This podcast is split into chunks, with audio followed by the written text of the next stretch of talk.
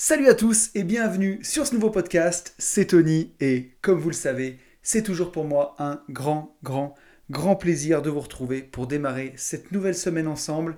Lundi 10h, vous connaissez l'heure du rendez-vous.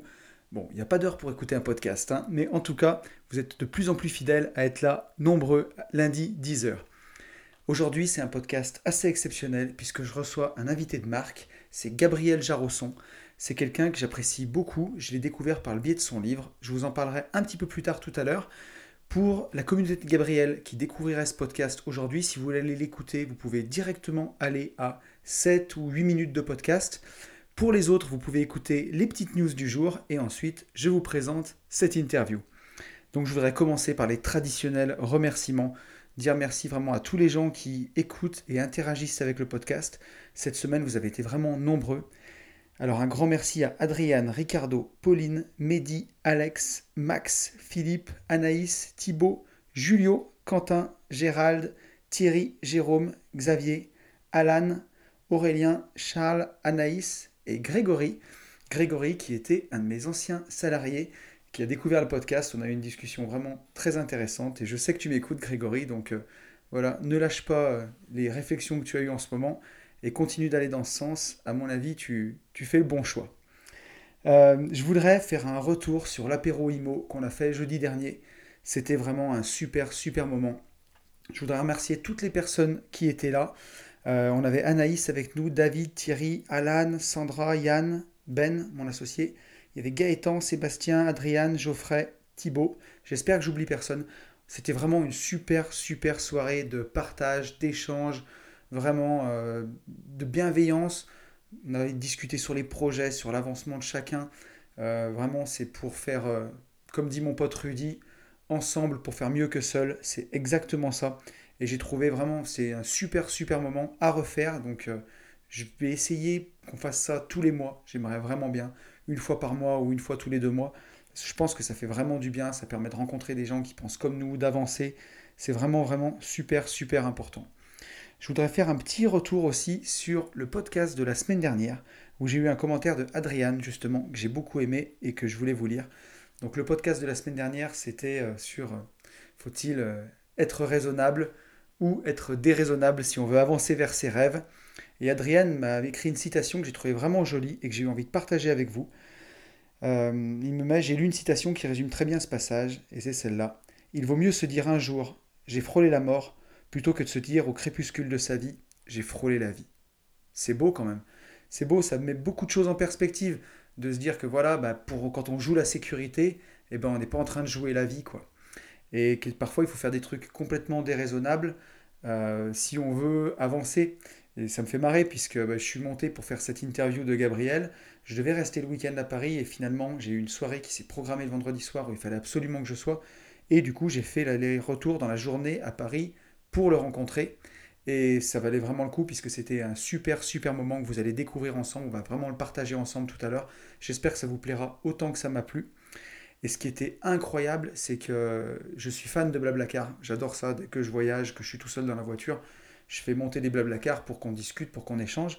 Et la personne qui a partagé le Blablacar avec moi le matin, qui était allemand, d'origine allemande, avait fait une conférence TEDx quand même. Donc c'était incroyable. On a échangé pendant de deux heures ensemble. C'était super bien et voilà, la vie réserve beaucoup de choses. Et euh, d'une action déraisonnable, un aller-retour à Paris dans la journée quand on habite pas très loin de Lyon, c'est quand même beaucoup de conduite pour, euh, voilà, pour une seule journée. Mais ça permet de rencontrer des gens exceptionnels et même quand c'était pas prévu, j'ai fait aussi une rencontre qui est super bien. Et on est resté en contact, on verra si peut-être que ça débouchera aussi sur autre chose. Vraiment, vraiment quelque chose de un super, super moment quoi. Voilà. Euh, bah écoutez, je crois que on arrive. Ah, pas encore. Il faut que je vous parle du séminaire du Club des Indépendants qui arrive très vite. Euh, le séminaire du Club des Indépendants, qu'est-ce que c'est? Ça va avoir lieu le 14 mars à Clermont-Ferrand. Euh, on organise ça tous ensemble avec mon pote Yann de Yalfa Imo, mon associé Ben. On va avoir Max avec nous, Axel, Ludo. On va passer vraiment une super super journée. On va intervenir chacun dans notre domaine de compétences. Moi, je vais vous parler du mindset. Voilà, je me mets un petit peu en danger. Ça sera dans le cadre de ce petit podcast. Habituellement, je fais les présentations sur les divisions foncières, Mais là, j'avais envie de parler de mindset avec vous. Donc moi, je vais clôturer cette journée sur mon intervention. Euh, je suis en train de bosser pour vous faire vraiment un truc sympa. Il y aura mon associé Ben, justement, qui va parler du marchand de biens, de la division foncière. On a Ludo qui va venir nous parler de fiscalité, qui est vraiment hyper, hyper calé dans le domaine. Mon pote Yann va nous parler de la LCD, location courte durée, il cartonne là-dedans. Il y aura mon pote Max qui va nous parler de la colocation. Lui, il a trois colocs, ça cartonne et il, fait vraiment des, gros chiffres. Il en vit, c'est euh, vraiment excellent. Et on aura Axel qui va nous parler des réseaux sociaux, d'Instagram, comment monétiser euh, sa page, comment créer une communauté, comment mettre en avant des biens si vous voulez louer par l'intermédiaire d'Instagram. Donc voilà, ça va être une journée vraiment riche. C'est le 14 mars. Vous trouverez tous les liens dans la bio de mon compte Instagram, Une vie de liberté. Voilà, n'hésitez pas à aller checker ça. Je pense que ça va être vraiment une super, super journée. Ça va être top. Voilà, je crois qu'on vient de terminer avec les news de la semaine et on va pouvoir rentrer dans le vif du sujet de ce podcast. Donc vendredi dernier, j'ai eu la chance de pouvoir rencontrer Gabriel Jarosson qui m'a accordé un entretien. On a passé vraiment un super super moment. C'était génial. Alors Gabriel, qui c'est? Gabriel, il a 29 ans. Moi, je l'ai découvert par le biais de son livre Secret d'investisseur. Je cherchais un livre sur Amazon et je suis tombé sur son bouquin. Je l'ai acheté et il m'a beaucoup, beaucoup plu. Il traite de l'investissement en start-up. C'est super, super intéressant.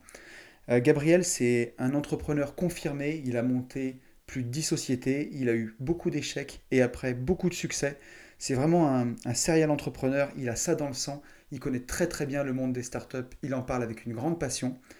Il y a quelques années, il a décidé de monter sa chaîne YouTube pour la faire exploser.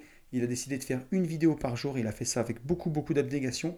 Aujourd'hui, il a plus de 12 000 abonnés sur YouTube. Ça marche très bien. Et il a même concrétisé ça par un fonds d'investissement qu'il a créé qui s'appelle Léonis, un vrai fonds d'investissement, euh, où aujourd'hui il y a plus de 120 membres. Et l'année dernière, il a investi 300 000 euros dans les startups par le biais de son fonds.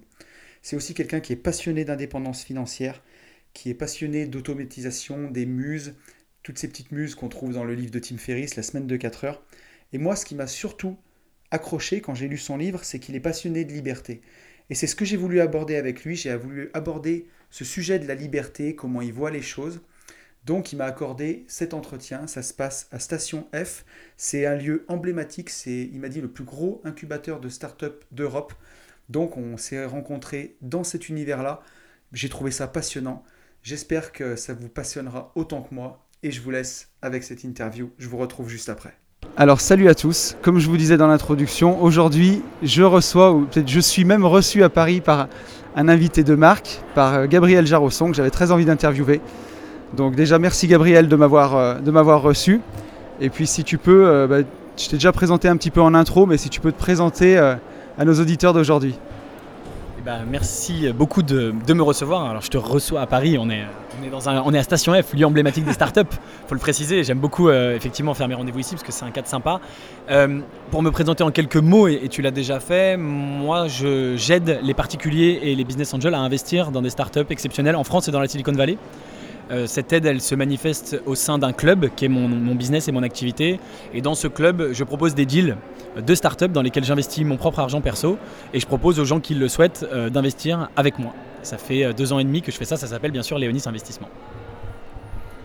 Impeccable. Alors moi, je t'ai découvert par l'intermédiaire de ton livre, en fait, seulement que j'ai trouvé sur Amazon. Je ne savais pas qui tu étais. Et c'est le, côté secret d'investisseur, moi, qui m'a plu, en tout cas, quand j'ai vu ton bouquin. Et après, je t'ai découvert sur YouTube et j'ai pu voir euh, que tu avais eu euh, un parcours vraiment très intéressant puisque tu es parti de, rien et tu t'es mis le défi de faire une vidéo par jour pendant un an. Donc j'ai vu euh, ta conférence TEDx où bah, tu disais qu'à un moment ça avait été difficile. Et j'aurais bien aimé que tu nous en parles juste un petit peu plus puisque moi dans mon podcast, j'essaye d'aider les gens à avoir un petit peu ce déclic pour changer de vie. Et quand j'ai vu ta conférence, j'ai senti qu'il y avait eu peut-être à ce moment-là un déclic en tout cas ou d'arrêter ou de continuer Ouais, alors c'est hyper intéressant parce qu'effectivement, euh, la, façon dont tu viens de le présenter, la façon dont tu le racontes, beaucoup de gens euh, euh, croient que peut-être le début de l'aventure, c'est le début de, ce business-là qui est mon club d'investissement, qui est ma chaîne YouTube. Effectivement, quand j'ai commencé la chaîne YouTube, je me suis fixé le défi fou de faire une vidéo par jour pendant un an que j'ai tenu à 5 jours près. J'ai fait 360 vidéos sur un an. Et d'ailleurs, ça m'a tellement plu que j'ai décidé de le refaire pour une deuxième année. Et que j'ai tenu aussi. Alors, la deuxième année, j'ai fait. Il y a plus que 5 jours, hein. il y a peut-être plutôt 20 ou 30 jours que j'ai en tout dans toute l'année, mais quand même quasiment tenu. ce qui est intéressant, c'est qu'effectivement, pour réussir euh, pour y arriver, il fallait persévérer. Il fallait vraiment de la motivation. Il fallait, euh, il fallait comme je dis, put your head down and work. Hein. donc vraiment, tu, tu lèves pas la tête de l'eau et tu dis, je, le fais à fond. Euh, et pour autant, tu vois, quand tu le présentes, tu dis, bah, tu as commencé, tu es parti de rien. Je suis effectivement parti de rien, mais cette histoire n'est pas le début. Moi, en fait, les 5 ou 6 années qui ont précédé ça, j'étais déjà entrepreneur, j'ai déjà monté d'autres business et j'ai déjà beaucoup, beaucoup échoué. Et donc, effectivement, j'ai. Voilà. Enfin, on voit souvent des gens réussir et on a l'impression qu'ils réussissent de nulle part. Je ne considère pas d'ailleurs encore avoir réussi, je considère que je suis en chemin et que bientôt j'aurai peut-être, je serai arrivé à un endroit où je réussis, mais on a beaucoup l'impression qu'il y a des réussites qui, sortent de nulle part et que du jour au lendemain ma chaîne YouTube a explosé. Et voilà. Et, et voilà, j'aurais pas pu faire ce que j'ai fait sur YouTube, j'aurais pas pu avoir cette résilience, cette motivation si avant j'avais pas eu toutes mes autres expériences entrepreneuriales, euh, euh, tous mes business, toutes mes muses et aussi beaucoup beaucoup de business que j'ai planté, que j'ai raté. J'ai connu énormément d'échecs d'ailleurs. Je le mentionne hein, dans la fameuse vidéo dont tu parles, qui est la, la conférence TEDx euh, où je raconte un petit peu mon histoire. À la fin de la vidéo, je raconte en disant bah ça c'est pas tout, il y a tout ce qui s'est passé avant. Donc voilà, je pense que euh, c'est aussi ce que j'ai fait avant qui m'a permis d'en arriver là et que euh, si ça avait été ma toute première expérience, euh, j'aurais pas fait les choses de la même façon. J'aurais probablement pas eu cette même résilience et volonté de persévérer. Et, et, pour répondre à ta question, je pense que il n'y a pas eu un moment, un déclic, parce qu'en fait, en moi, dès le début, je savais que j'irais au bout du truc. Et, ça, encore une fois, c'est la même chose. C'est parce que j'avais eu ces expériences avant, je savais que l'échec. Alors déjà, quand tu échoues, c'est très douloureux ça fait mal, c'est perso, c'est au fond de toi, tu dis... Euh, et, bien sûr, quand on est entrepreneur, sa boîte, on, l'associe à nous-mêmes. Donc euh, quand tu échoues, tu dis bah, j'ai raté, ça veut dire que je suis nul, je suis une merde. Si j'étais fort, j'aurais réussi, tu vois. Euh, donc c'est hyper douloureux et donc tu réfléchis à je veux plus échouer, comment je fais pour tirer les leçons de mes échecs? Et donc voilà, à aucun moment je me suis dit bah je, à aucun moment je me suis dit arrêter est une possibilité. Et donc le déclic, je pense que je l'avais eu avant. Et, et, donc je me suis dit je vais faire ça jusqu'à ce que ça fonctionne. Alors évidemment, si au bout de deux ans, ou même à la fin de ma première année, je m'étais fixé ce défi d'un an, c'était aussi pour voir si au bout d'un an, ça ne marchait pas, là, je me serais arrêté. Mais effectivement, dans les moments difficiles de la première année, et c'est ça euh, auquel tu fais référence, dans ces moments-là, je me suis dit, je continue. Je me suis fixé un an, donc, euh, tu vois, c'est mettre même bêtement, quoi. C'est même pas la peine de réfléchir, c'est même pas la peine d'utiliser mon cerveau. Là, je dois utiliser mon, ma bouche pour faire mes vidéos, et point barre. Et on verra dans un an. Ouais, c'est hyper intéressant ce que tu dis. Euh, cette faculté de, persévérer et de ne pas abandonner. Alors moi qui suis euh, aussi, enfin j'ai presque toujours été entrepreneur puisque été salarié 7 mois dans ma vie, alors dans des business totalement différents du tien, puisque moi je viens d'un milieu qui n'est pas du tout la start-up, qui est une bonne vieille boîte euh, en dur, euh, comme il en existe depuis la nuit des temps. Et c'est aussi des choses différentes, mais dans ces métiers-là aussi, on apprend vraiment ce que c'est que la persévérance, puisque souvent les marges sont faibles, c'est d'autres choses. Et, euh, ouais, ça apprend à pas lâcher parce que quand on est un entrepreneur, ben voilà. Alors, enfin, tu as tout à fait raison. Et pour rebondir juste sur ce que tu dis euh, l'espace d'un instant, moi personnellement, je considère, puisque tu emploies vraiment le mot de dire la persévérance, personnellement, je considère que la persévérance est le seul facteur de réussite. C'est-à-dire, et j'en suis un bel exemple, j'ai monté 10 boîtes, j'ai échoué les 10, les premières boîtes, j'ai monté la 11e, et la 11e euh, est en train de très très bien fonctionner. Et donc je pense, pour les gens qui nous écoutent, qui veulent entreprendre et qui se disent, ah oui, mais et si j'échoue le seul critère pour moi de réussite, c'est de persévérer. Et je connais personne qui a, entrepris toute sa vie et qui a planté les 10 premières et qui a créé la 11e. Alors je te dis 10, ça peut être euh, juste planter les deux premières ou même la première. Et remonter sur le cheval, hein, comme on dit, et réentrepris. Je connais personne qui, euh, au final, in fine, n'a pas réussi. Donc euh, je pense que la persévérance, c'est la clé du succès en fait. je, suis, parfaitement d'accord avec toi on le voit dans l'investissement immobilier, puisque une grosse partie des gens qui me suivent sur ce podcast sont des, investisseurs. Que c'est un domaine aussi où il ne faut jamais lâcher. Souvent, euh, je croise des, investisseurs en devenir, des gens qui ont envie de le faire, et qui, ont peur du premier bien parce que si le locataire me dégrade le bien et s'il si, ne paye pas. Et ça arrive, et moi ça m'est arrivé dans mes premières années d'investissement, mais quand on continue et qu'on persévère, quand il y en a un qui ne paye pas et qu'on a 20 lots, c'est noyé dans la masse, c'est presque rien. Mais pour ça, bah, il, faut, persévérer. Puis surtout, pour aller encore plus loin, là tu parles d'une situation où s'il y en a un qui paye pas sur 20, on se dit c'est génial, mais la personne qui nous écoute, qui veut commencer, elle se dit mais si j'en ai un et que un il paye pas, c'est 100%. Et c'est vraiment problématique. Et, et c'est pas grave, c'est parce que tu vas avoir un vrai problème et que tu vas peut-être échouer à ce moment-là, en disant bah, j'ai un gars et il paye pas, donc je suis en situation d'échec total, j'ai complètement raté. Mais c'est parce que tu vas persévérer, tu vas résoudre les problèmes et effectivement après tu en auras d'autres. Et c'est pour ça que finalement tu vas réussir. Donc si tu te lances pas, c'est la seule façon d'être sûr d'échouer, c'est de pas te lancer. Si tu te lances, tu peux échouer, mais tu peux continuer et réussir.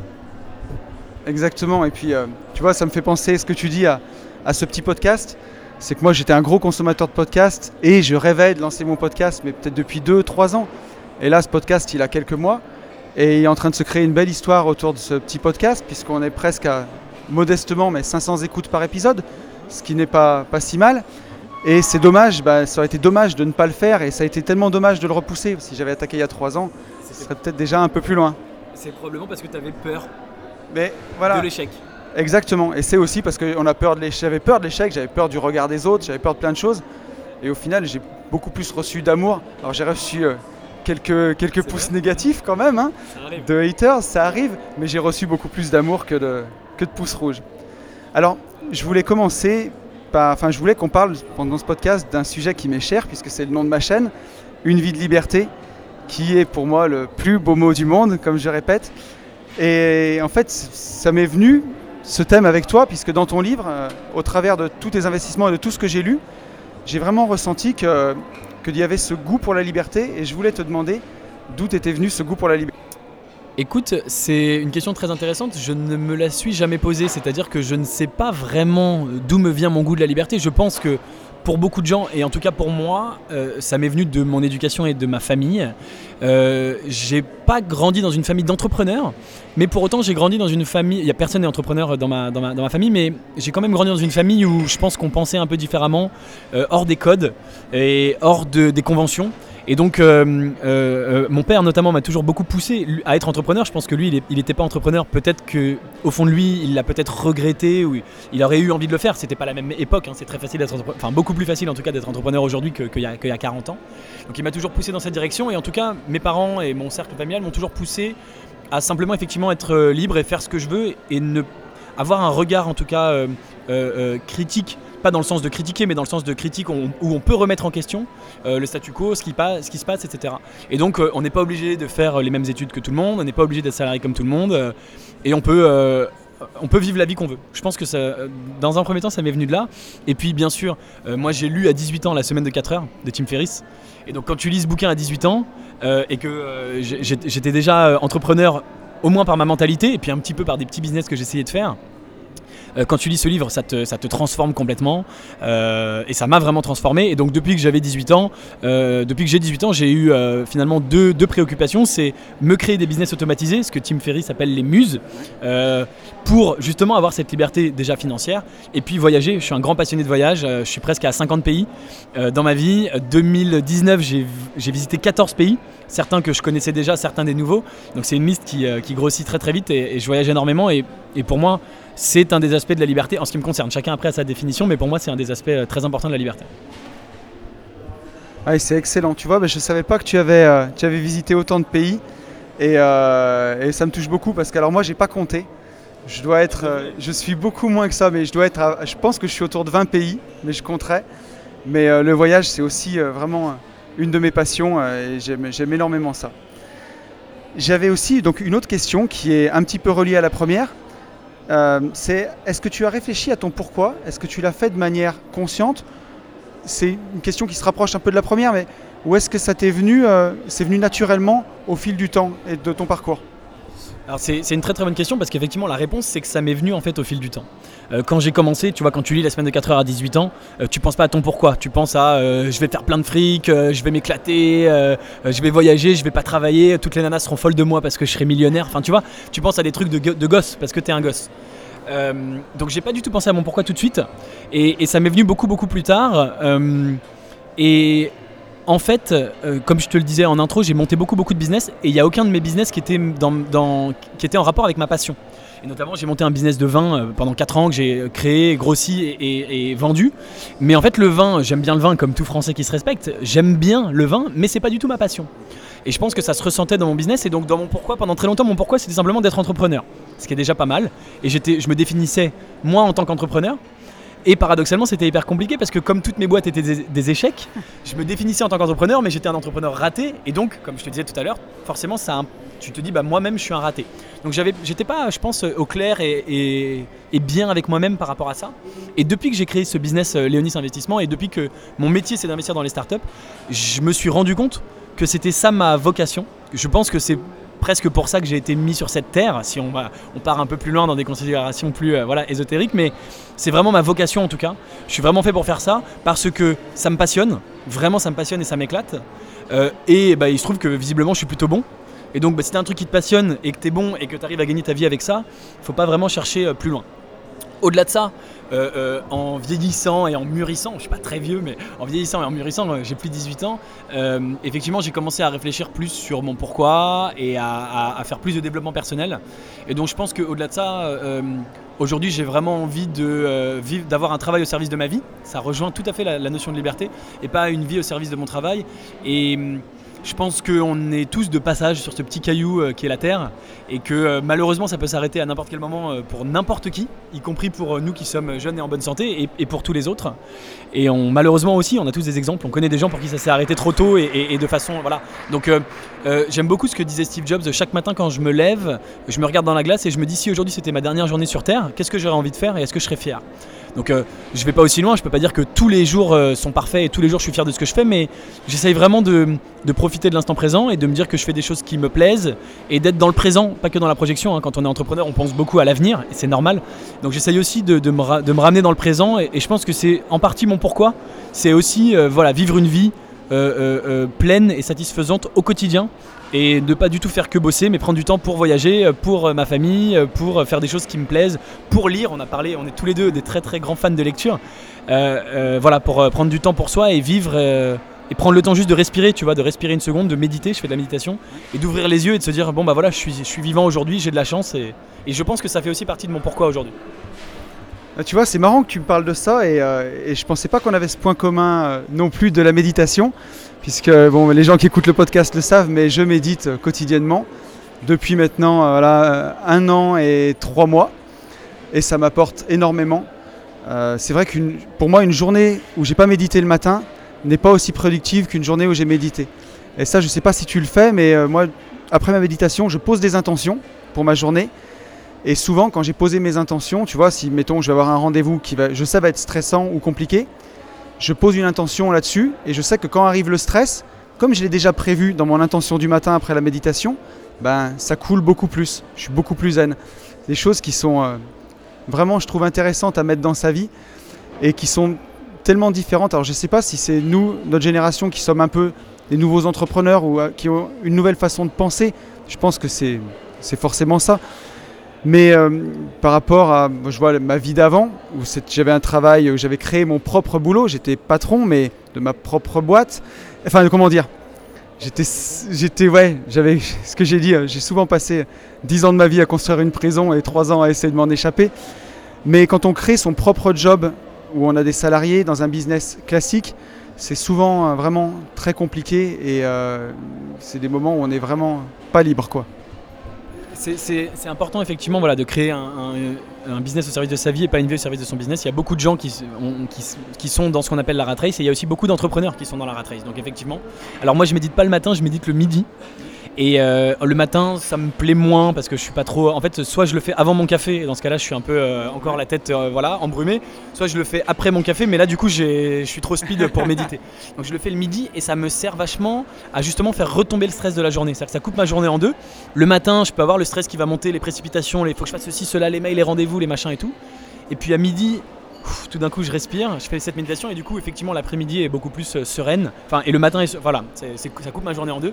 Et alors par ailleurs euh, bonus, j'avais beaucoup de mal à m'endormir parce que le soir quand je me mettais dans mon lit et que j'éteignais la lumière, j'avais le cerveau qui partait dans tous les sens de le business, le machin, le truc et je passais des heures et des heures et des heures à tourner mon business. J'ai eu de très très bonnes idées hein, le soir dans mon lit, mais maintenant euh, je refais un petit coup de méditation en, m'endormant et je m'endors comme un bébé donc ça m'a vachement aidé comme tu dis, ça aide à canaliser parce que moi je suis un peu comme ça. C'est-à-dire que je me souviens quand j'ai voulu euh, quitter la rat race et changer de vie, c'était pour moins bosser. Et en fait, quand on est entrepreneur, c'est dans le sang, c'est comme ça. Et même si on n'a plus le même business et qu'on fait d'autres choses, en fait, le cerveau s'arrête jamais. Et pour moi, il n'y a, plus, a plus de samedi, il n'y a plus de dimanche, il n'y a plus de lundi. On peut penser au business tout le temps. Donc la méditation, ça aide aussi à, à se canaliser. Alors j'avais une question à te poser que j'avais notée aussi. C'est une question que j'aime bien, un peu plus poétique, mais quel a été le moment dans ta vie où tu t'es senti le plus libre? Ouais, alors c'est une question. Euh, je précise que euh, euh, je la connaissais pas en venant ce matin, et puis tu me l'as, tu me l'as, tu me l'as dite juste avant, il y, a un quart d'heure avant qu'on commence. Et c'est une question que j'aime beaucoup, et, donc j'ai commencé à réfléchir à la réponse. Elle est très intéressante. Il y a deux moments dans ma vie qui me viennent en tête. En fait, si je réfléchis, la, vraie réponse, c'est que c'est maintenant. C'est depuis, depuis deux ans que, que je fais ce business-là et que je voyage énormément forcément quand tu voyages dans 14 pays par an, en 2019, 2018 c'était 12 pays par an, tu as forcément un sentiment de liberté extrême parce que tu es toujours euh, par Mont et par Vaux, euh, toujours entre deux avions et tu découvres des endroits extraordinaires. Voyager, moi je suis très curieux, euh, j'aime juste découvrir des cultures, des gens, des paysages, des trucs et des machins. Et, voilà, quand tu fais autant de pays, bah, tu découvres énormément de choses. Et donc tu as un sentiment de liberté forcément qui est absolument énorme. Surtout que, d'autant plus que c'est quand même plutôt plus que la moyenne. Et donc effectivement quand... Euh, dans mon entourage, euh, tu dis tu voyages autant, effectivement, ça inspire un, côté liberté euh, pour les gens qui se disent j'aimerais bien, j'aimerais bien voyager autant.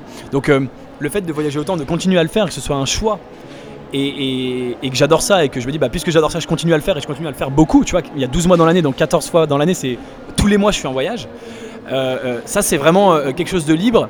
Enfin, c'est quelque chose qui participe de mon sentiment de liberté. Et puis par ailleurs, comme je te le disais, j'organise mes journées comme je veux. Je suis mon propre patron. J'ai ma boîte qui se développe très très vite et qui me plaît énormément. J'adore ce que je fais. J'ai la liberté de choisir ce sur quoi je passe du temps. Et on parlait à l'instant des grosses journées de bosser beaucoup. Moi, je je bosse pas tant que ça. Je peux pas dire que je bosse peu. Hein, pour faire ce que je fais, il faut bosser beaucoup, mais mais je bosse pas tant que ça, d'une certaine façon. Euh, je m'arrête le soir vers 20h et après je remets pas le nez dans mon ordi.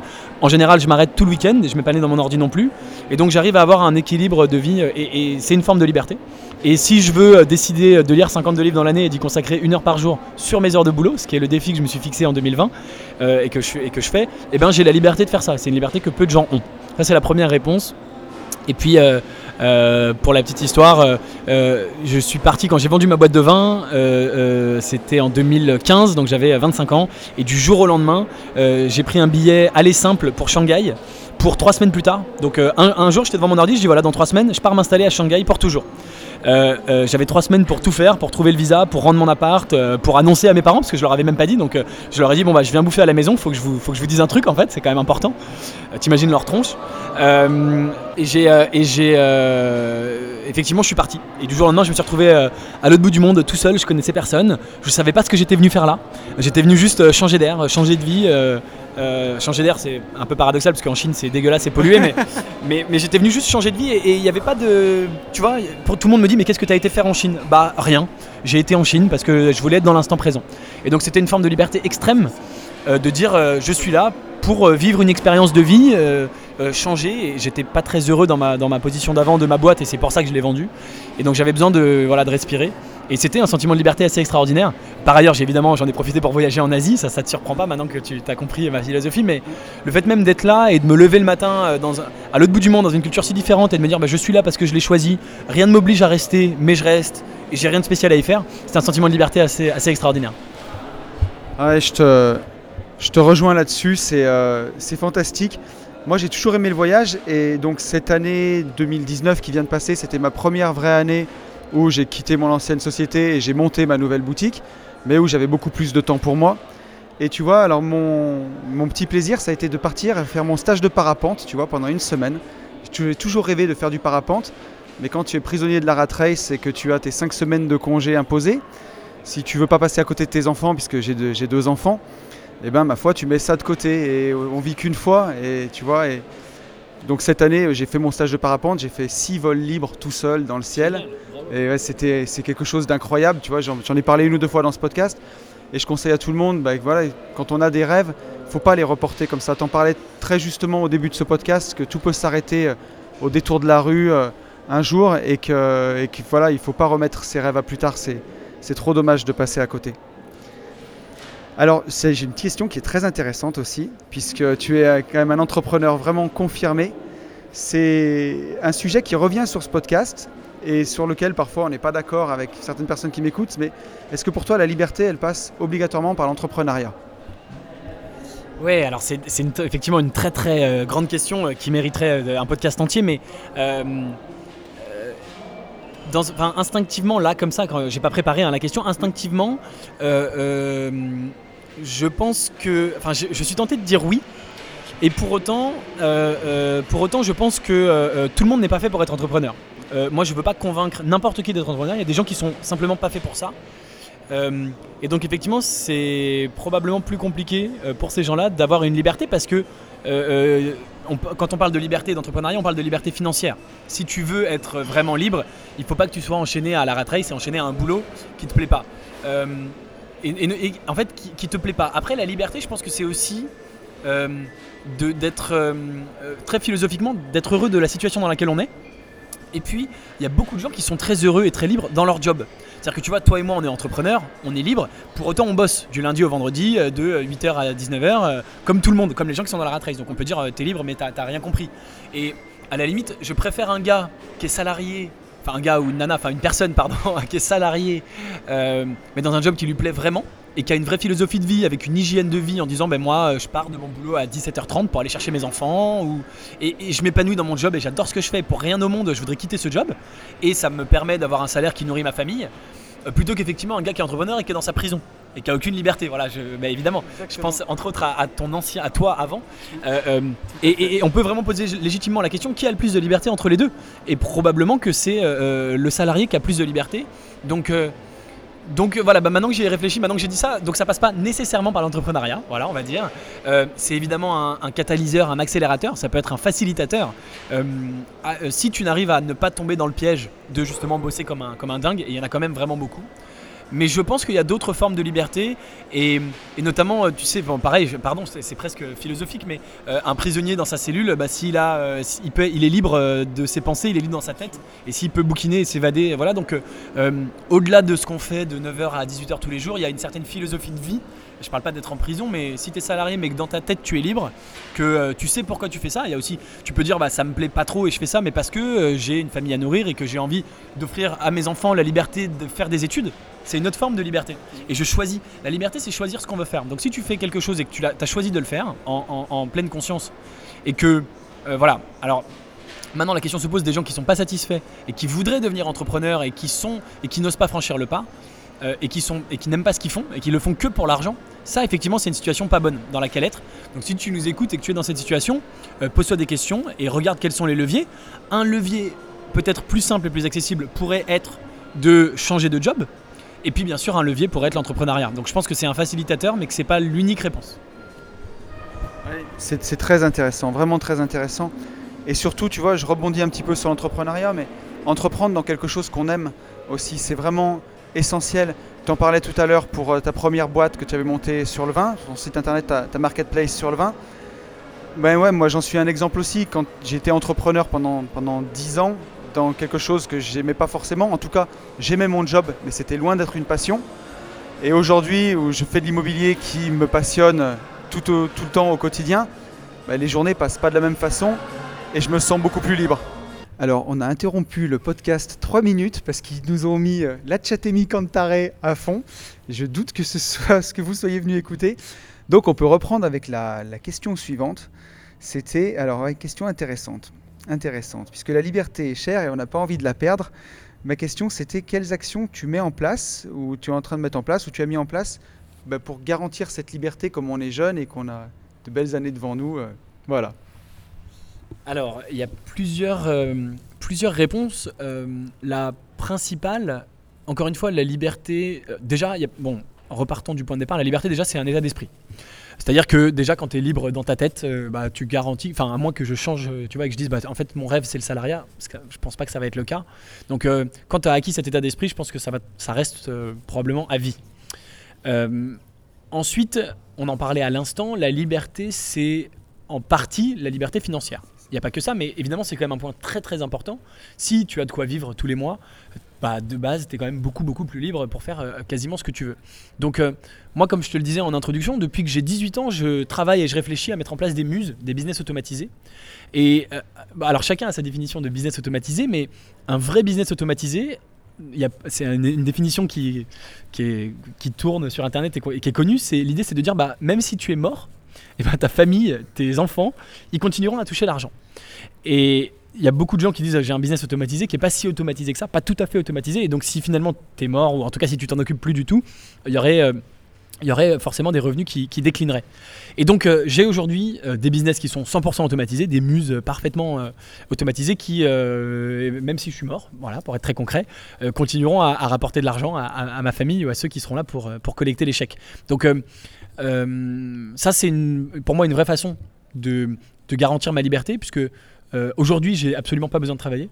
Euh, et si j'arrête tout et que je vais élever des euh, cochons dans le Larzac, euh, j'ai encore de quoi vivre, de quoi subvenir à mes besoins, et pas du tout de quoi gagner autant d'argent que ce que je gagne aujourd'hui. Mais encore une fois, la liberté, il suffit d'avoir 1000 et quelques euros par mois et tu peux vivre, pas avec un appart dans Paris, mais dans le Larzac, c'est très possible, ou ailleurs dans le monde.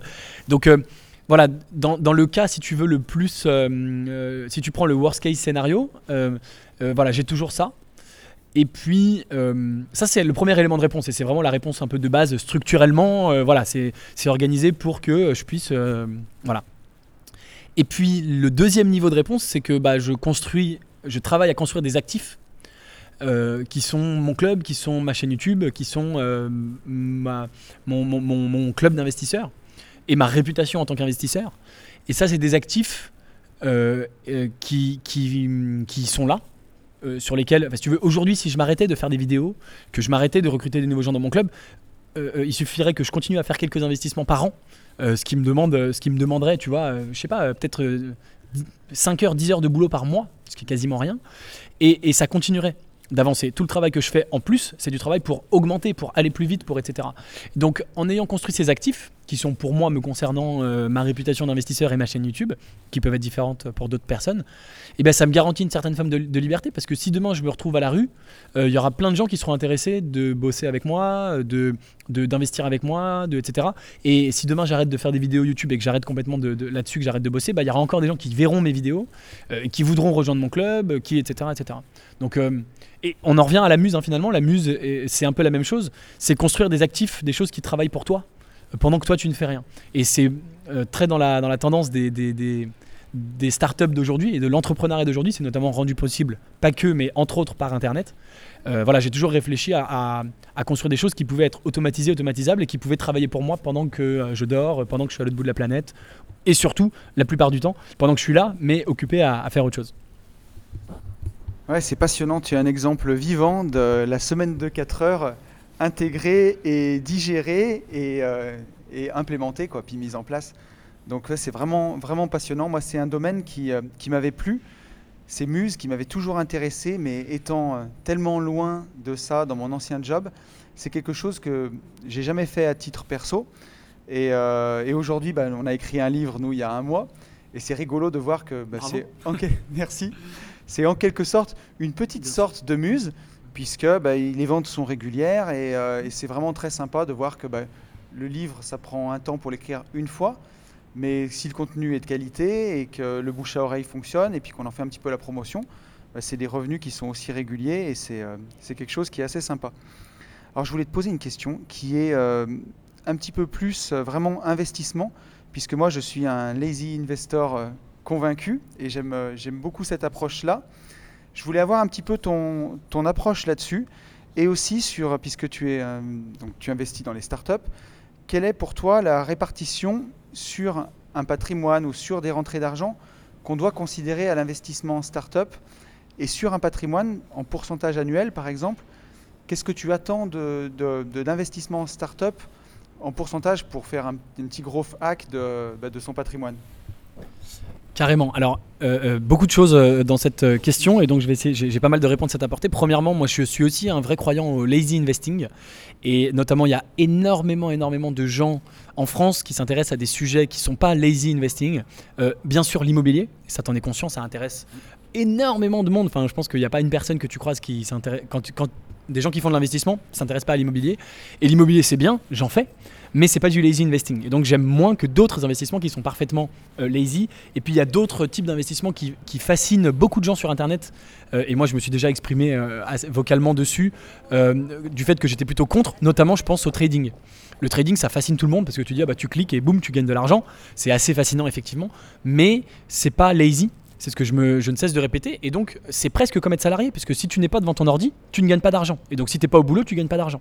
Et sauf qu'en plus, quand tu es salarié, tu es quand même sûr d'avoir ton salaire à la fin du mois, si tu te pointes et que tu fais pas trop du mauvais euh, boulot. Alors que le trading, c'est quand même une chance sur deux. Et il faut pas oublier que quand les marchés, dans l'ensemble, montent, euh, bah, les traders gagnent plus tôt. Et c'est, je pense pour ça qu'en ce moment, il y a beaucoup, beaucoup de traders parce qu'on est dans une phase, euh, un cycle de marché où le marché a beaucoup monté ces dernières années et donc il y a beaucoup de traders qui gagnent. Mais il ne faut pas oublier que quand les marchés baissent, dans l'ensemble, les traders perdent. Donc euh, euh, le trading, c'est quand même un peu du hasard. Ce qui n'est pas le cas avec de l'investing. Alors, les choses qui sont parfaitement lazy investing et qui me passionnent, c'est les marchés financiers et les entreprises. Et donc, il y a la bourse. La bourse, tu achètes une, une, ou des actions et tu ne fais rien tu rien besoin de faire. Et euh, il y a bien sûr la question de choisir quelles actions tu vas acheter, mais tu peux à nouveau résoudre ça en prenant des trackers, des indices, et donc tu ne choisis même plus. Tu dis j'investis dans les marchés financiers, point, dans la bourse. Donc ça j'adore, je le fais, c'est complètement passif. Et euh, tu as des gens qui, gèrent des fortunes en centaines de milliers d'euros, en millions, et même en bien sûr dizaines, centaines de millions d'euros, en 10 euh, minutes par an. Donc euh, c'est juste génial quoi. Et, et c'est pas parce que tu passes moins de temps que ça gagne moins. Tu peux gagner autant que les autres. La bourse, historiquement, ça gagne 7-8% euh, par an. C'est pas, c'est pas fiable, c'est-à-dire que d'une année sur l'autre ça varie, mais si on, prend, si on lisse dans l'ensemble, c'est 7-8% par an. Et si, que tu y passes 4 heures par jour ou 10 minutes par an, ça va te rapporter à peu près pareil. Donc ça, ça me fascine. Et puis l'autre investissement passif euh, qui me fascine, c'est évidemment l'investissement dans les startups. Et donc je vais bien sûr répondre à la deuxième partie de ta question. Alors, il se trouve que moi, à titre personnel, quand j'investis dans une startup, c'est pas tout à fait passif parce que comme je représente un club d'investisseurs et que j'ai beaucoup entrepris, etc., j'essaie de les aider. En général, je suis au board et je passe du temps avec eux euh, pour les aider à avancer plus vite, etc. Mais pour les gens qui investissent avec moi dans mon club et pour d'autres gens qui sont business angels de leur côté, euh, bah, c'est la même chose. Tu investis dans une startup, tu détiens des actions de la startup et tu n'as absolument rien à faire et la startup grossit sans que tu ne fasses rien et tu peux potentiellement euh, gagner de l'argent. Donc c'est complètement passif et c'est ça qui m'intéresse parce que bien sûr la chose la plus précieuse que nous ayons en notre possession c'est pas notre argent c'est notre temps. C'est une banalité mais c'est important de le rappeler. L'argent dépensé on peut le regagner, le temps dépensé on peut pas le regagner et on ne sait pas combien de temps nous aurons alors que l'argent on sait combien on peut en gagner, on peut en gagner toujours plus.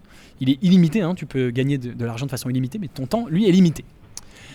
Alors, Maintenant, ok, imaginons que tu t'intéresses aux startups et que tu te poses ce genre de questions. Combien euh, tu peux y allouer pour un, portefeuille et euh, quel pourcentage? Alors, je vais te répondre à la question du pourcentage annuel qu'on peut attendre, parce que c'est une question qu'on me pose tous les jours, parce que je suis au contact tous les jours de gens qui veulent investir, et donc tous les jours on me dit, ok, combien de pourcents? Et alors la réponse, c'est qu'on ne peut pas mesurer comme ça, puisqu'en fait, le temps moyen de sortie dans une startup, c'est entre 5 à 7 ans. C'est une moyenne mesurée, comme toute moyenne, ça veut tout et rien dire. Moi, j'ai fait mon exit le plus rapide 3 mois après investi mais il y a des boîtes dont je suis actionnaire depuis euh, plus de 7 ans et dont je ne suis pas encore sorti. Donc euh, ce sera plus ou moins long. Ce qui est important de comprendre, c'est qu'on ne peut pas prédire. Au moment où tu rentres, tu ne peux pas te dire dans 5 à 7 ans, j'ai mon argent. Tu auras peut-être ton argent dans un an, mais tu auras peut-être ton argent dans 10 ans, dans 15 ans. Tu ne peux pas savoir. Donc déjà, ce que ça veut dire, c'est qu'il faut que ce soit de l'argent que tu investisses dans les startups dont tu n'as pas besoin dans l'immédiat et même dont tu n'as pas besoin à long terme. C'est-à-dire que si tu dis, bah, moi je vais me marier dans 5 ans et j'ai besoin de cet argent-là, eh ben, euh, tu ne peux pas savoir, tu ne peux pas avoir la garantie que dans 5 ans, tu auras récupéré ton argent. Donc, euh, euh, ça veut dire que c'est probablement euh, une petite partie de ton, de ton épargne, parce que c'est de l'argent auquel potentiellement tu dis au revoir et que tu ne reverras peut-être jamais. Et puis il ne faut pas oublier, bien sûr, que les startups, ça peut être très rentable et rapporter beaucoup, mais il y a bien sûr le cas de figure, la possibilité où la startup se plante et ton argent va à zéro. Hein, c'est pas comme, enfin c'est pas comme en bourse. En bourse aussi, si les boîtes se plantent, tu vas à zéro, mais en bourse, tu as rarement des boîtes en bourse qui vont à zéro. En général, l'action va baisser et tu récupères peut-être la moitié de ton argent ou un quart de ton argent, ce qui est pas souhaitable, mais c'est mieux que zéro. La startup, en général, quand il y a des problèmes, ça va à zéro. Donc c'est de l'argent dont tu n'as pas besoin, c'est de l'argent euh, que tu acceptes de perdre Et après, chacun fait sa, tu vois, chacun fait sa définition de risque soi-même. Alors, ce que je peux te dire, c'est que je ne le conseille évidemment pas. Moi, quand j'ai commencé, j'ai investi 100% de mon argent dans les startups. Parce que j'étais jeune, parce que j'étais fou, parce que 100% euh, ça représentait pas beaucoup. Tu vois, si j'avais eu un million d'euros, j'aurais pas mis 100%. Mais comme j'avais, euh, quand j'ai vendu ma boîte, j'ai euh, chopé quelques dizaines de milliers d'euros et je me suis dit, bah moi, je vais pas les mettre sur un livret A, ça me fait chier. et donc, je me suis dit, je vais aller dans les startups parce que j'étais jeune, je voulais prendre des risques. Voilà. Mais il faut être conscient du risque que c'est. Hein. C'est un risque. Et évidemment, comme toujours en finance, plus on prend, plus on prend de risques et on accepte un risque, plus potentiellement on peut avoir de la, rentabilité. Donc évidemment, je ne conseille pas de faire 100%. Chacun définit le curseur. Il y a des gens qui mettent 1%, des gens qui mettent 5, 10%. Euh, tout est absolument possible. Encore une fois, tout dépend du risque que tu veux prendre et tout dépend de l'argent que tu es prêt à perdre. Je ne le répéterai jamais assez souvent. Je le dis sur ma chaîne YouTube très souvent, mais je le répète. Euh, de toute façon, on n'investit que l'argent qu'on est prêt à perdre. Voilà.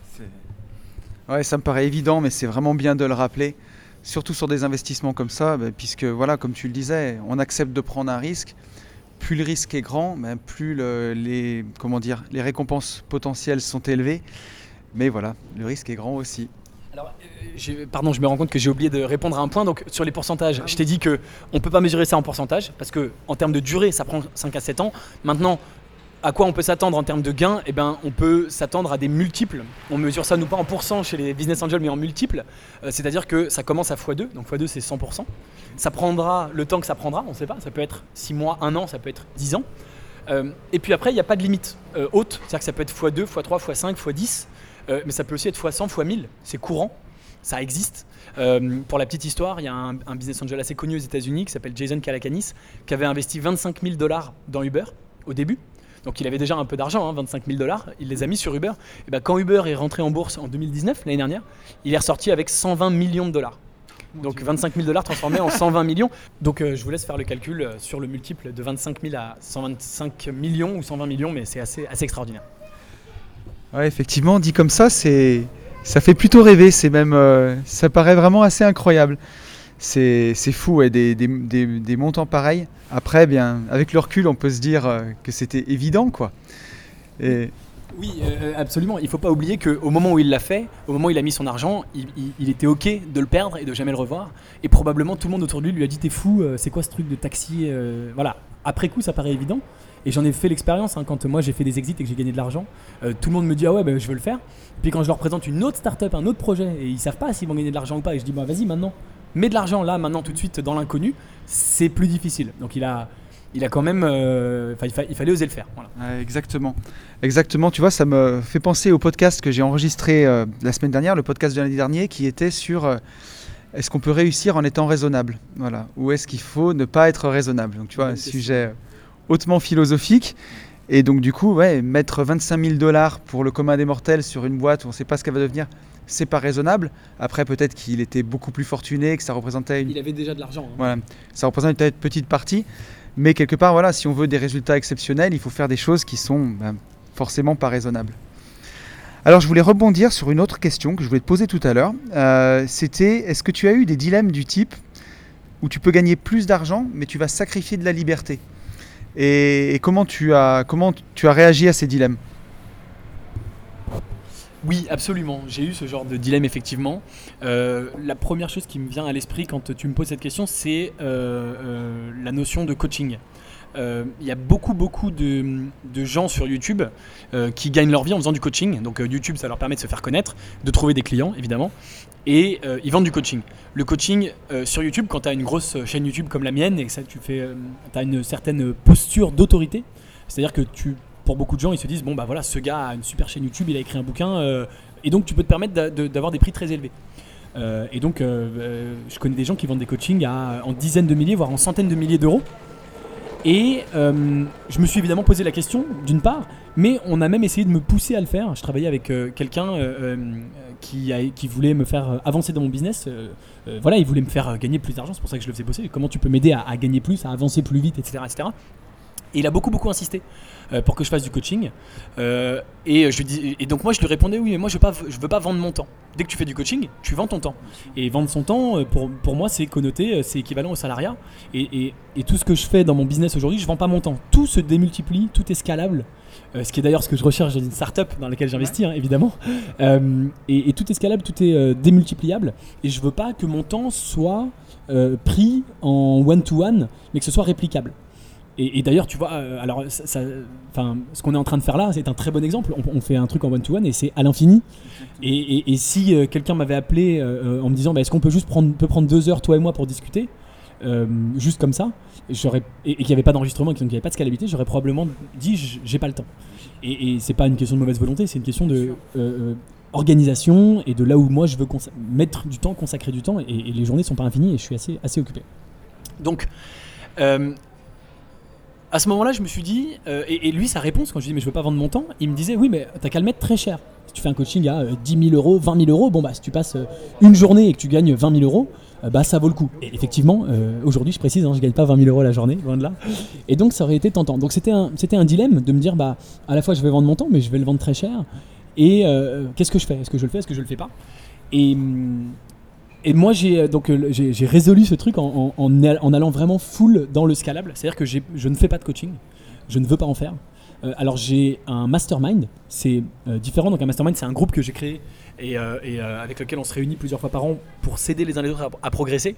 Et donc ça pourrait d'une certaine façon s'apparenter au coaching, mais il y a plusieurs grosses différences. Premièrement, c'est pas en one-to-one, c'est un groupe. Et puis, c'est pas moi qui les coach, c'est un groupe où on est tous ensemble à s'aider, à s'entraider et à se faire avancer et à, et à s'aider à aller de l'avant, etc. Donc c'est donc c'est finalement différent. Euh, donc je ne fais pas de coaching, je l'ai résolu en allant dans le 100% scalable et je pense que sur le long terme, euh, et je le sais parce que, enfin je le sais, je, le crois en tout cas parce que j'ai observé effectivement beaucoup de youtubeurs faire ça. Sur le long terme, comme tu gagnes beaucoup d'argent euh, avec le coaching, quand tu gagnes 20 000 euros la journée, bah, tu vas te dire bon bah je vais en faire de plus en plus souvent.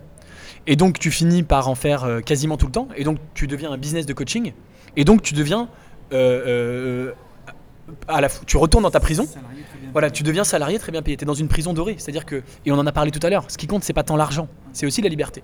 Et donc, si c'est pour gagner euh, dix 10 fois plus, mais ne plus avoir aucune liberté, eh ben, je préfère encore euh, euh, gagner moins pour le moment, mettre en place des choses scalables. Et il faut pas oublier qu'en mettant en place des choses scalables qui se démultiplient, à terme, tu peux potentiellement gagner autant et même gagner plus.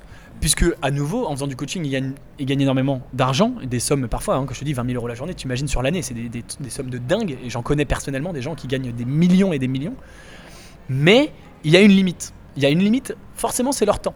Alors que moi, dans ma vision, euh, euh, je peux aussi gagner des millions et des millions euh, un jour en construisant ce que je construis, mais sans avoir aucune limite, sans avoir aucune obligation et en étant toujours libre de mon temps.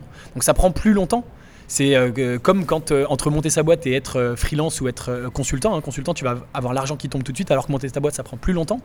Mais la, reward et le, gain même financier pur, et puis bien sûr le gain de ta liberté, sur le long terme, à mon avis, peut être beaucoup plus intéressant. C'est très bien en tout cas de voir que tu vois, tu sais où tu vas, et ça, je trouve que c'est vraiment très important et pour tous les gens qui nous écoutent, d'avoir sa ligne de conduite et rester fidèle à ce qu'on s'est fixé. C'est très important pour pas se faire écarter de son but parce que ouais, sur la route, comme tu dis, les, bon, y a les sirènes peuvent être parfois très tentantes. Et quand on s'est fixé quelque chose, bah voilà, de ne pas s'en écarter, c'est, c'est, vraiment pas plus mal. C'est pas toujours facile. Et c'est pas toujours facile, comme tu dis. Alors, je voulais aussi te poser une question que j'ai bien aimée dans ton livre. C'est tu disais si on ne veut pas perdre d'argent avec l'investissement en start-up, il faut se comporter comme si on n'avait pas d'argent. Et moi, c'est ce que j'ai fait au départ, parce qu'au départ, ben, j'en avais pas. Et, et c'est ce qui se passe aussi dans, dans l'immobilier, puisque je voulais en faire le parallèle avec l'immobilier, puisque en IMO, on emprunte 110% pour acheter des biens. Donc on n'a pas d'argent et on, on, est poussé à se comporter comme si on n'avait pas d'argent. Et le plus dur, c'est de, bah, de garder ça, garder ce cap, quand après, bah, on commence à, des fois, bah, faire un exit avec un investissement immobilier, mais qu'on le vend et qu'on récupère sa plus-value, plus son capital investi, des fois ça peut faire bizarre quand on n'en a pas eu d'en avoir et que ça brûle pas les doigts. Et du coup, la question que je voulais te poser, c'était quelle est ta vision de, de la dette dans l'immobilier? Alors tu m'as dit que tu en faisais un petit peu. Euh, par rapport à justement la liberté, puisque moi j'ai beaucoup de gens qui m'écoutent et qui me disent, mais si tu as des dettes, tu peux pas être libre. Alors, il y a plusieurs choses dans ta, question. Premièrement, euh, en ce qui concerne euh, investir, investir comme si on n'avait pas d'argent, c'était effectivement mon cas. Et quand j'ai commencé, et quand j'ai commencé, en fait, j'étais dans un, club de business angel et il y avait euh, une population assez âgés, très âgés même, hein, des retraités, on va pas se mentir, tous, qui étaient des gens euh, issus de, qui avaient en général eu des belles carrières, notamment d'ingénieurs, parce que c'était le club de mon école d'ingé, et donc qui avaient pas mal d'argent. Et donc eux, ils investissaient un peu euh, euh, sans se soucier de perdre leur argent. C'était des tickets à 10 000 euros, et c'était un peu, tiens, prends 10 000 balles, va t'amuser, je m'en fous si tu les, si tu les perds. Et moi, j'avais à peu près une fois 10 000 balles dans ma poche, et donc forcément, j'ai raisonné hyper différemment, en me disant, bah moi, si je les perds, je suis, je peux plus jouer, j'ai qu'une, j'ai qu'une chance, j'ai qu'une cartouche. Et donc, euh, euh, euh, je me suis dit, bah, il faut que quand j'investisse, quand j'investis, pardon, il faut que j'ai une conviction extrêmement forte que cette boîte va fonctionner. il faut que j'ai vraiment, il faut que je sois vraiment persuadé parce que si je me plante, bah, c'est fini. Donc j'ai raisonné comme ça et ça m'a beaucoup aidé parce qu'il y a beaucoup de boîtes où tu te dis bah, j'hésite, je suis pas sûr, peut-être que c'est pas mal, mais je sais pas trop, etc. Et ces boîtes-là, quand tu es dans cette position, finalement tu n'y investis pas. Et euh, donc, euh, quelques années plus tard, quand j'ai lu le bouquin de Peter Thiel de Zero to One, euh, j'ai retrouvé ce, truc. Peter Thiel, c'est donc le fondateur de, PayPal. et Zero to One, un très bon bouquin sur l'entrepreneuriat et l'investissement que, je vous conseille. Et il explique, il dit si vous êtes sûr à 99% d'investir dans la boîte et que c'est une bonne startup, n'investissez pas. Parce qu'il faut être forcément à 100% et même à plus à 200%. Et donc, c'est cette philosophie-là que j'ai que j'ai essayé de garder. Et encore aujourd'hui c'est la philosophie que j'applique. C'est à dire qu'il y a euh, des deals euh, que, euh, sur lesquels j'hésite et je me dis bon ça pourrait le faire. Mais si j'ai pas une conviction extrêmement forte je n'y vais pas. Et puis en plus bien sûr aujourd'hui j'ai la responsabilité des membres de mon club. 130 aujourd'hui et bientôt 500 personnes en 2020 avec moi qui investissent. Donc je suis obligé si tu veux de, de, de réfléchir différemment. Concernant l'immobilier, je pense que c'est une bonne, également un bon état d'esprit à avoir. Parce que pareil, on va faire une opération immobilière si on est sûr qu'elle est bonne. Euh, et, tu me posais, je crois que tu évoquais en disant, bah, est-ce qu'après, une fois qu'on a gagné un peu d'argent, comment on fait pour euh, euh, garder cette mentalité? Je pense que c'est important de garder ça à l'esprit. Je pense que c'est un travail à faire sur soi-même de se dire bah c'est pas parce que j'ai gagné de l'argent que l'argent ne vaut rien. L'argent c'est important. Si je l'investis n'importe où, autant à la limite euh, le donner à une association caritative euh, qui eux pour le coup ils savent quoi en faire. Ils ont des gens à nourrir et je sais pas quoi des vaccins et tout ce que tu veux. même si le vaccin ça porte à débat. En France pas trop ça va. Aux États-Unis plus. mais en tout cas il y a plein de trucs à faire avec de l'argent. Donc si c'est pour le paumer bêtement ça sert à rien. donc garder cette, cette mentalité en faisant un vrai travail sur soi-même. Et je pense que quand on est quand on, nous on est parti et, et également euh, toi qui nous écoutes, euh, quand on est parti effectivement de de zéro et d'un de, point de départ où on n'avait pas d'argent, bah même quand on en gagne plus tard, je pense que c'est quand même plus facile de garder ça en tête. C'est pas automatique, c'est pas évident, il faut faire un travail sur soi-même, mais c'est plus facile. Et pour ceux qui ont toujours eu de l'argent, peut-être c'est plus compliqué, il faut se, mettre dans cet euh, état d'esprit. pour passer à la deuxième partie de ta question sur la dette, effectivement, on peut potentiellement considérer que quand on, n'a pas de, quand on a de la dette, on n'est pas libre. Euh, moi, personnellement, donc, je fais de l'immobilier, on, en a parlé, et en fait, euh, j'ai de la dette, mais ma dette, euh, elle, est, elle, est, elle, elle, correspond à la valeur du bien que j'ai acheté. Donc, déjà, si vraiment il y a un problème et qu'il y a une guerre civile et que la banque dit je veux mon argent demain matin, bah, tu peux toujours vendre le bien et rembourser. Et puis les paiements mensuels, c'est pas moi qui les paye, ce sont mes locataires. Donc euh, la question c'est quelle dette? Il y a dette et dette. Euh, si tu as euh, de la dette et que toi tous les mois tu dois effectivement payer 500 euros, 1000 euros, 1500 euros par mois sur ta dette, à la banque et que donc tu es obligé par exemple de bosser, que tu peux pas quitter ton job parce que tu as de la dette, oui, ça t'empêche d'une certaine façon d'avoir de la liberté. Mais il y a aussi de la dette qui te change rien. Moi, ma dette, j'ai pas payé un centime euh, pour cette dette. C'est mes locataires qui payent, qui remboursent la banque. Et si la banque veut tout son argent demain pour une raison X ou Y, ce qui a très peu de chances de se produire, mais s'il y avait un événement, je sais pas quoi, euh, je peux toujours revendre le bien en question. J'ai la chance d'investir à Paris. C'est quand même un endroit où les biens perdent pas trop de valeur et au contraire, en général, ils en prennent. Donc, euh, j'ai toujours la possibilité de revendre. Donc, je, personnellement, je pense pas que la dette, en tout cas la mienne, m'empêche d'être libre. au contraire, parce que cette dette me permet bien sûr de faire ces, acquisitions. Hein. Je pourrais pas les faire euh, sur fonds propres, évidemment. Et euh, quand la dette sera remboursée, ça fera du cash flow, ça fera des assets immobiliers, etc., etc. Donc ça participe à ma liberté. Après, encore une fois, il y a dette et dette. Oui, exactement. Il y, a, la dette qui t'enrichit et il y a la dette euh, pour acheter des passifs qui t'appauvrissent dès que tu es sorti du garage pour une voiture ou des choses comme ça. Et quand tu parlais tout à l'heure de, de faire attention à la façon dont on investit l'argent. Moi, j'ai souvent cette phrase en tête de, bah, respecter l'argent, en fait. C'est, je me rappelle, euh, enfin, il suffit de pas remonter très loin, mais quand j'avais 17 ans, 18 ans, je faisais des petits boulots et j'emballais des fromages dans une fromagerie pour, à l'époque, 250 euros par semaine. Donc, bah, quand on a gagné ça, aujourd'hui, j'essaye à chaque fois que j'ai 1000 euros à investir ou 1500 euros, bah, de ne pas considérer ça comme un sucre et vraiment de ne pas faire n'importe quoi. Ou comme tu disais, bah, si c'est pour le cramer, autant le balancer dans une association. Quoi. Bon, mais écoute, on arrive au bout de, mes questions et de, tous, tous les sujets que j'avais envie d'aborder avec toi. Moi, je voudrais te remercier de m'avoir accordé ce temps. Euh, c'était vraiment un très très bon moment. Je voudrais te, te laisser le mot de la fin. Voilà. Écoute, euh, merci à toi de m'avoir invité, c'était effectivement très intéressant et, effectivement je pense qu'il y, a plusieurs euh, choses que je voudrais dire pour conclure. Premièrement, effectivement, respectons l'argent, je trouve que c'est une super bonne euh, chose et tu vois, moi ça m'arrive maintenant quasiment quotidiennement de faire des investissements dans les boîtes. en ce moment, on investit à peu près 300 000 euros, cette année ça, sera, ça dépassera les 500 000 et probablement 1 million d'euros. Donc quand tu es sur ta banque et que tu fais un virement de 300 000 euros, ça fait un peu bizarre et je vais te dire, on finit par s'habituer et pour autant, à chaque fois, je, me, je prends un instant, tu vois, vraiment tout seul hein, devant mon ordi, pour effectivement me dire, euh, voilà, tu as une chance inouïe d'avoir réussi à faire ça. Euh, ah, c'est pas mon argent, hein, mais tu as une chance inouïe d'avoir réussi à organiser ce club, tu as une chance inouïe d'avoir réussi à récolter autant d'argent. Et ce que tu es en train de faire là, au moment où tu fais le virement, je me parle à moi-même, euh, c'est pas, pas trivial, c'est pas n'importe quoi, c'est un big deal, c'est beaucoup d'argent. Et voilà, donc je me le répète. Et, quand, quand, on est investisseur, on peut être amené à manipuler des grosses sommes, ce qui est une bonne chose, mais il faut, faut respecter l'argent. Ça, je pense que c'est une très très bonne euh, euh, chose. Et puis, euh, bah, pour conclure, puisque ton podcast parle de liberté, je dirais soyez libre et, et lancez-vous. Et lancez-vous, ça ne veut pas forcément dire lancez-vous dans l'entrepreneuriat, ça peut, mais déjà lancez-vous en quête de liberté, quelle que soit cette liberté pour vous. Tu as fait honneur, je n'ai rien à ajouter. Voilà, j'espère que cette interview vous aura plu autant qu'elle m'a plu à moi. Elle m'a vraiment passionné.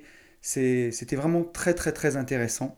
Voilà, alors si vous voulez retrouver Gabriel, vous pouvez le retrouver sur sa chaîne YouTube Léonis. C'est vraiment le meilleur endroit pour aller le voir. Et il y a aussi son livre Secret d'investisseur que vous pouvez acheter les yeux fermés sur Amazon. Moi, c'est un livre que j'ai vraiment beaucoup beaucoup aimé. Voilà, écoutez, euh, j'avais laissé le mot de la fin à Gabriel dans le podcast et je pense qu'il a vraiment très très bien fait. Donc pour cette semaine, je ne vais pas en rajouter. Je vous souhaite chaque jour d'avancer un petit peu plus vers vos rêves, chaque jour de poser une petite pierre de plus vers votre objectif. Et vous le savez, je vous souhaite par-dessus tout de vivre libre.